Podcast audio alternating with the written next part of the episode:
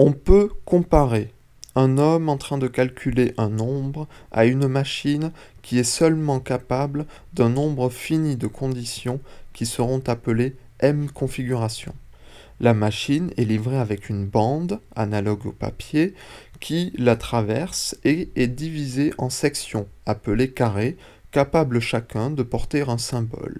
À tout, moment, il y a juste un carré qui est dans la machine. Nous pouvons appeler cette place le carré lu. Le symbole sur le carré lu peut être appelé le symbole lu.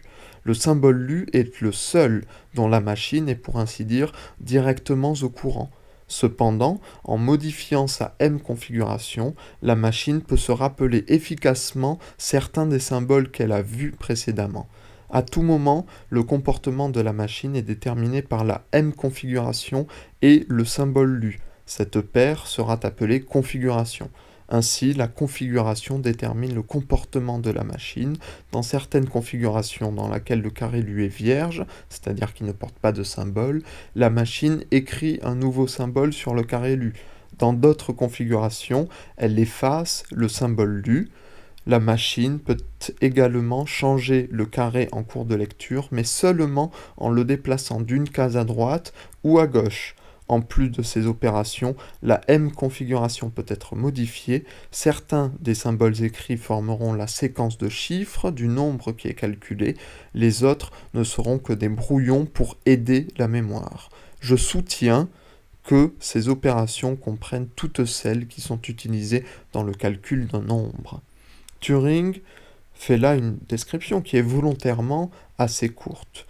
Son objectif est de forcer le lecteur à se mettre à la place de la machine s'il veut en saisir le mécanisme. Alors, je vous propose de se mettre à la place de la machine et de commencer à calculer. Voici le premier exemple de calcul que nous donne Turing. Une machine peut être construite pour calculer la séquence 0, 1, 0, 1, 0, 1, 0, 1, etc. La machine possède 4 M configurations B, C, F, E et est capable d'écrire 0 et 1. Le comportement de la machine est décrit dans le tableau suivant, dans lequel R signifie la machine se déplace de sorte à lire le carré immédiatement à la droite de celui qui était auparavant lu, de même pour L, où elle se déplace à gauche, E signifie le symbole lu est effacé, et P signifie écrire. La machine démarre dans la M configuration B avec une bande vide. Alors, la machine démarre dans la M configuration B et le symbole lu est vide. C'est donc la première ligne du tableau qui s'applique. La machine imprime le symbole 0, se décale vers la droite et passe dans la M configuration C. Et on recommence. La machine est en M configuration C, le symbole lui est vide, c'est donc la seconde ligne du tableau qui s'applique. La machine se décale vers la droite et passe en configuration E. C'est ensuite la troisième ligne du tableau qui va s'appliquer puisqu'on a un symbole vide et la M configuration E. On écrit un 1, on se décale vers la droite et on passe en M configuration F. Finalement, cette configuration correspond à la dernière ligne du tableau. La machine se décale à droite et passe en M configuration B et la boucle peut recommencer. Alors, je ne vais pas vous donner ici d'exemples plus compliqués, mais j'aimerais insister sur une chose, la table d'instruction qui décrit le comportement de la machine est fixe. Elle ne peut pas être modifiée. Cette table représente les rouages, les mécanismes, la construction de la machine. Ainsi, la machine que nous venons de simuler ne peut calculer que la séquence 0, 1, 0, 1, 0, 1, etc. De la même manière, il existe une machine capable de faire la soustraction entre deux nombres, une pour la multiplication, une autre encore qui va calculer les décimales successives du nombre pi. Et il devient alors possible de considérer qu'un calcul, en particulier, est définissable par rapport à la machine de Turing qui effectue ce calcul. La séquence 010101 peut être définie par rapport à la machine que nous venons de simuler et ce qui caractérise cette machine, c'est sa construction, c'est-à-dire la table d'instruction. En codant selon un procédé particulier chaque ligne de la table d'instruction, on peut obtenir un nombre, le nombre de définition, comme l'appelle Turing, qui est la représentation numérique d'une machine de Turing et donc d'un calcul en particulier. Voici la méthode que nous donne Turing. On commence par lister les M configurations de la machine, de sorte à pouvoir les identifier comme la première M configuration ou la cinquième M configuration. On peut alors coder une M configuration spécifique en utilisant la lettre D, suivie autant de fois que nécessaire par la lettre A afin de décrire sa position dans la liste. Par exemple, la première M configuration sera codée DA la seconde sera DAA et la cinquième DAAAAA. On va procéder de la même manière. Pour les symboles que peut écrire la machine, on en fait la liste, puis on les code avec la lettre D, suivie cette fois de la lettre C. Le premier symbole sera donc DC et le troisième DCCC. Enfin, on va associer une lettre spécifique pour chaque opération de la machine et on va séparer chaque ligne de la table d'instruction par un point-virgule. Ainsi, on peut représenter la table d'instruction d'une machine par un code uniquement composé des caractères A, C, D, L, R, N et point-virgule. Ce code est appelé la définition standard de la machine et pour passer de la définition standard au nombre de définitions, il suffit d'associer un chiffre à chaque caractère. Le A est remplacé par un 1, le C par un 2, le D par un 3, L par 4, R par 5, N par 6 et finalement le point-virgule est remplacé par un 7. Si on reprend la table d'instruction de la machine qui nous a servi d'exemple et qu'on applique cette procédure, on obtient d'abord la définition standard DA, DD, CR, DAA, point virgule, etc. Et à partir de là, le nombre de la définition 31, 33, 25, 31, 17, 31, etc. etc. L'intérêt de cette notation de Turing, c'est qu'on va maintenant disposer d'un nombre qui décrit une machine de Turing et qu'on va pouvoir analyser ce nombre. En particulier, Turing va chercher à savoir s'il est possible de prédire à partir du nombre de la définition d'une machine de Turing prise au hasard, si cette machine va aboutir à un résultat ou pas. C'est ce qu'il appelle le problème de l'arrêt. Si la machine calcule bien, elle finit par s'arrêter une fois qu'elle a terminé son calcul. Mais il existe certaines machines qui tournent en boucle. Il est par exemple facile d'imaginer une machine qui inscrirait successivement les mêmes caractères sur le même carré de la bande sans jamais s'arrêter et sans jamais s'approcher d'un quelconque résultat. C'est ce que Turing appelle les machines circulaires, puisqu'il y a cette idée derrière de tourner en boucle. Alors, comme pour le problème de la décision, on peut supposer qu'il est impossible de décider à l'avance si une machine de Turing que l'on choisit aléatoirement, appelons-la la machine M, si cette machine M est circulaire, donc elle ne s'arrêtera jamais, ou bien si elle est sans cercle, c'est-à-dire qu'elle s'arrête. Pour résoudre ce problème, nous allons imaginer, comme Turing, qu'il existe une machine, qu'on appellera la machine D, qui soit capable de décider si la machine M que l'on veut tester est circulaire ou non. Alors, comment fonctionne cette machine D? Sur le ruban, on inscrit le nombre de la description de la machine M. Et la machine D, si elle décide que la machine M est circulaire, inscrira alors sur le ruban le symbole U. Sinon, elle écrira le symbole S. Ensuite, Turing nous propose de construire une autre machine, la machine U. Son fonctionnement est simple, si elle lit sur le ruban le symbole U, elle s'arrête immédiatement.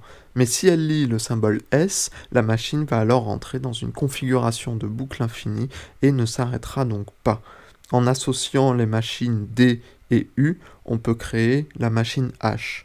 Donc pour récapituler le fonctionnement de la machine H, on lui fournit d'abord le nombre de descriptions d'une machine M, puis la machine H va calculer un premier résultat intermédiaire, elle inscrira sur son ruban soit le symbole U, soit le symbole S, qui dépend de la circularité de la machine M. Enfin, la machine H va soit s'arrêter immédiatement, soit entrera dans un état de boucle infinie en fonction de ce résultat intermédiaire. Et c'est à ce moment après avoir patiemment détaillé la construction de cette machine H, que Turing nous pose la question suivante que se passe-t-il si on donne à la machine H sa propre définition? Il n'y a que deux issues possibles en fait. Soit le résultat intermédiaire prédit que la machine H est circulaire, donc on écrit le symbole U sur la bande, puis la machine s'arrête. Elle n'est donc pas circulaire, et la prédiction du résultat intermédiaire était donc fausse, puisque la prédiction était que la machine ne s'arrêterait pas, or elle s'est arrêtée. Et puis on a l'autre cas, celui où le résultat intermédiaire prédit que la machine H n'est pas circulaire, donc qu'elle s'arrêtera. Dans ce cas, c'est le symbole S qui est écrit sur la bande, et alors la machine H va entrer dans une configuration de boucle infinie, elle est donc circulaire. Les prédictions du résultat intermédiaire, qui sont en fait les prédictions de la machine D qu'on avait imaginée, sont donc dans les deux cas faux on est face à une situation qui ne peut pas se résoudre, ce qui fera dire à Turing que la machine D ne peut pas exister. Il est donc impossible de décider à l'avance si une machine de Turing donnée est circulaire ou pas. Et c'est avec un raisonnement qui est quasi identique que Turing va également pouvoir affirmer qu'on ne peut pas décider si une machine de Turing va ou non écrire le caractère 0 au cours de son calcul. Ces conclusions sont importantes puisque Turing va montrer dans la suite de son article et dans une démonstration que je ne vais pas expliquer ici parce qu'elle est un petit peu compliquée, demande une certaine maîtrise de l'outil mathématique. Il va démontrer que s'il existe une machine, et donc une procédure effective, capable de décider si une formule mathématique est prouvable, alors il existe une procédure effective pour décider si une machine de Turing inscrit le symbole 0 ou non. Et ça, nous savons déjà que ça n'est pas le cas. Alors comme Turing, on peut conclure que le problème de la décision d'Hilbert n'a pas de solution, il ne peut pas être résolu, on ne peut pas déterminer de procédure effective pour décider la démontrabilité d'une formule mathématique. L'article de Turing continue encore, et il va faire maintenant ce qui manquait, proposition de Church, il va justifier d'un point de vue épistémologique et philosophique le modèle de calcul que représentent ces machines. Il va les comparer aux cahiers quadrillés des mathématiques qu'utilisent les écoliers lorsqu'ils apprennent à calculer, et il ira même jusqu'à dire que le fonctionnement de ces machines est une bonne description du fonctionnement de la pensée humaine. Alors, je le signale puisque j'avais dit que l'article allait être extrêmement important dans le monde des sciences, qui sera même fondateur. Je signale que pour l'instant, il n'y a rien d'exceptionnellement nouveau. Turing propose une définition de la calculabilité, mais cela, Church l'avait fait avant lui, et il trouve également la solution négative au problème de la décision, ce que Church avait euh, aussi fait. Il faut ajouter tout de même que le modèle de Turing est plus simple et plus intuitif que le lambda calcul de Church, et je pense que personne ne viendra me contredire là-dessus, pas même Church, puisque, je le cite, il dit L'identification avec l'effectivité dans l'ordinaire semble immédiatement évidente. Il parle bien sûr du modèle de calcul de Turing. Gödel également va ajouter une note au théorème d'incomplétude Grâce à certains travaux qui ont suivi cet article, en particulier ceux de Alan Mathison Turing, nous disposons désormais d'une définition sûre, précise et adéquate du concept de système formel dont la propriété est qu'en son sein et en principe, le raisonnement peut entièrement être remplacé par des règles mécaniques. Mais ce n'est pas seulement grâce à simplicité qui va donner à cet article sa renommée, c'est aussi grâce à un chapitre dont je ne vous ai pas encore parlé, où Turing nous explique le concept de ce qu'il appelle la machine universelle. Je vous lis la première phrase de ce chapitre. Il est possible d'inventer une machine unique qui peut être utilisée pour calculer toute séquence calculable. Si cette machine U est fournie avec une bande sur laquelle est décrite la définition standard d'une machine M, U calculera la même séquence que M. C'est absolument extraordinaire ce que nous dit Turing et il faut se replacer dans le contexte de l'époque pour en saisir toute la portée. Les machines que l'on construit à ce moment-là sont construites à chaque fois dans un but particulier pour réaliser une opération précise, un petit peu à l'image des machines de Turing standard, mais il est possible de créer une machine unique qui soit capable de réaliser n'importe quelle opération, n'importe quelle tâche, n'importe quel calcul, à condition d'inscrire la description de ce calcul sur la bande de la machine, c'est-à-dire de lui fournir un programme que la machine va lire et exécuter. Turing donne d'ailleurs la table d'instruction d'une telle machine dans le chapitre qui suit.